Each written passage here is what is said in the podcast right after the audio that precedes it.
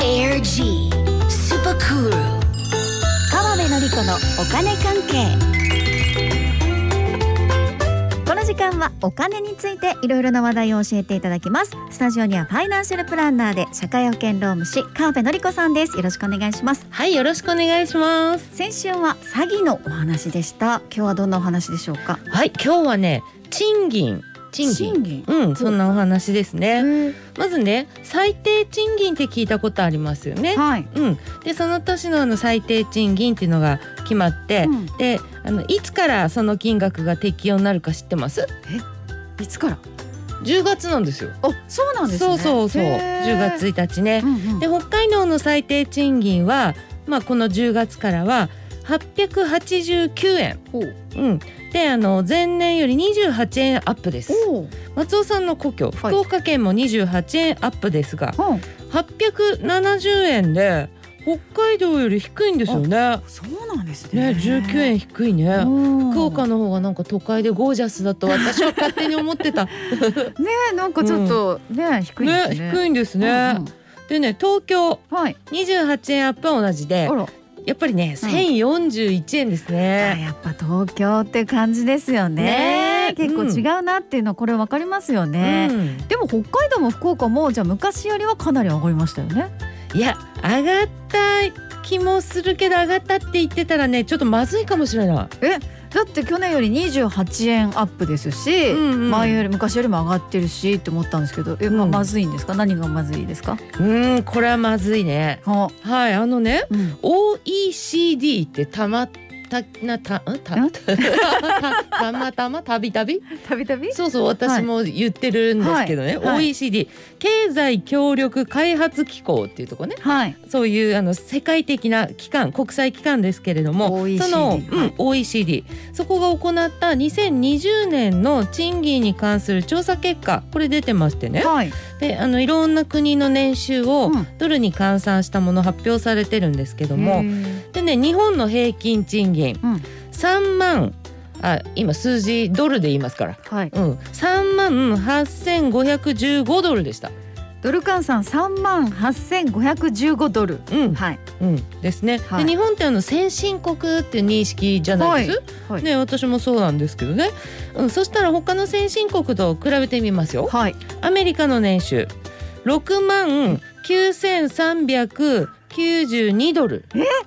や倍まではいかないけど倍に近いじゃないですか。そうですよね日本3万なんとかでしたかでらすねよね。そうですえよこんなねに差ってあるものなんですか。いや差をつけられて、うんそしてなんか差を思いっきり広げられてるんですよえー、いいんですかそれ。いやあんまり良くないと思いますよ松松尾さんも海外行ったらどこの国でもビール飲めないみたいな感じっでてことになるわけですよね。うんそうですでまあ松尾さんのビールはどうでもいいとしてねいや重要です そっよ。かまあちょっと置いといてじゃあ、はい置いておいて日本の中だけでいろんなこともうできない解決もできないじゃないですいやまか。あそうですよね。うんでもまあアメリカですから、まあねちょアっとメ仕リカですか方らがないかなみたいな気もしますようんアメリカねす。ごすぎるみたいなそうね。そうそうそう、んなんかイメージもありますし、はいまあ他の国ってどうなんですか。えまあ確かにそうですよね。はい。じゃあねヨーロッパ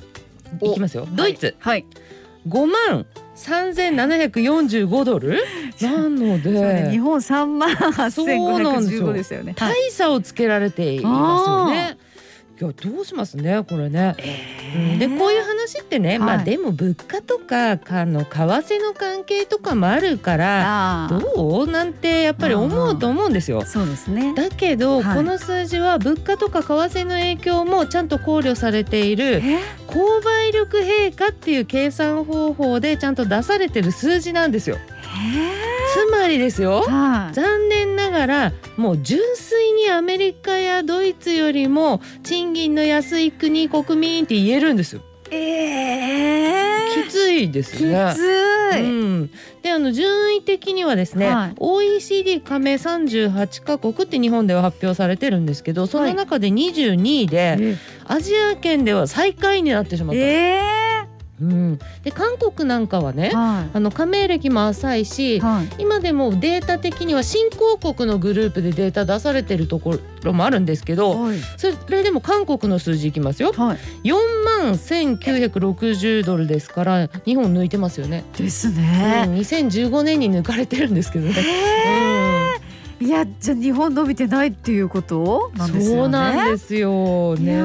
ー日本の賃金って30年で1.06倍だそうですね1.06倍。うん、それ変わってないってことでうんまあいいですよそね、うですよね30年でね。あーでこれをねあの円にあの計算しなし直したっていうかねそのものがあの先週の新聞に出てたんですけど、はい。日本は30年で406万円から424万円と18万円しか上がってないそうなんですよ。 30年で。そうはい。でアメリカは、はいあの円に換算するとねあーはい。あこれね1ドル110円で換算しててはい。 516万円からうん763万円に年収が247万円も上がってるんですよ。ええ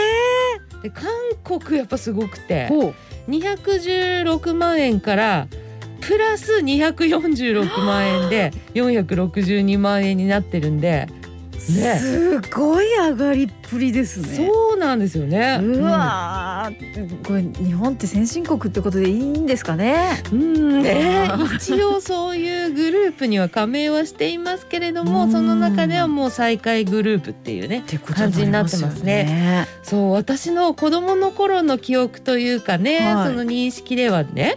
アメリカの次に来てるぐらいうんのうんなんか先進国のイメージだったんですよ。イメージそうですよね。やっぱりそうですねはえい、そうですよ。うん、そんな感じでしたでもなんでこんなことになっちゃっなんですかねえうんまあいいろいろあると思いますけど、た。はい非正規雇用がすごく多いっていうのはねあると思いますなるね。ほうん、人件費もねやっぱり抑えられますからど。ね。そうですね。そうそうそういう人には社会保険料とかも払わなくていいとかもあったりするし、でそれはあると思いますけどね、うんでその人件費を抑えなきゃいけないってなっている理由の一つは、はい。消費者がは何でもいいものを安く欲しがるっていう状況もありますよね。あ、うんそっか。そういいものを安くじゃなくて、うんいいものを適正な価格で売っていかないとうんもう給料なんて上げられるはずないじゃないですか。そうですよね。うん、なんかこうう企業努力して下げなきゃいけないからね、うんうんそうなると給料下げるって話やっぱなってくる給料上げられないってなってくるわけですよね。はい。だから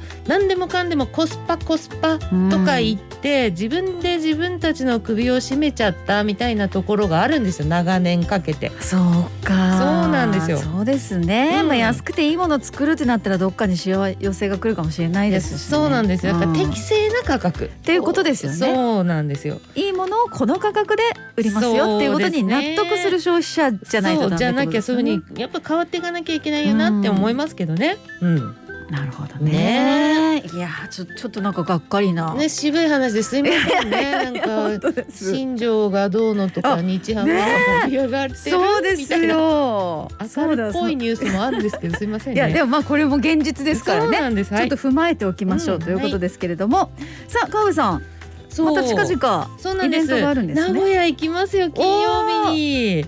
うんうんであの8月に発売になった本あの得する会社員損する会社員の編集者さんも名古屋入りします東京からでそのブックカフェのイベントなんですけど、うんうんそこのオーナーと3人のトークセッションなんですけどこれほうなんと北海道の皆様にもぜひというオーナーの計らいえでライブ配信が決定しましたえ。えでこれお勉強セミナーじゃないんでお気軽にねうんあ楽のしそう、うん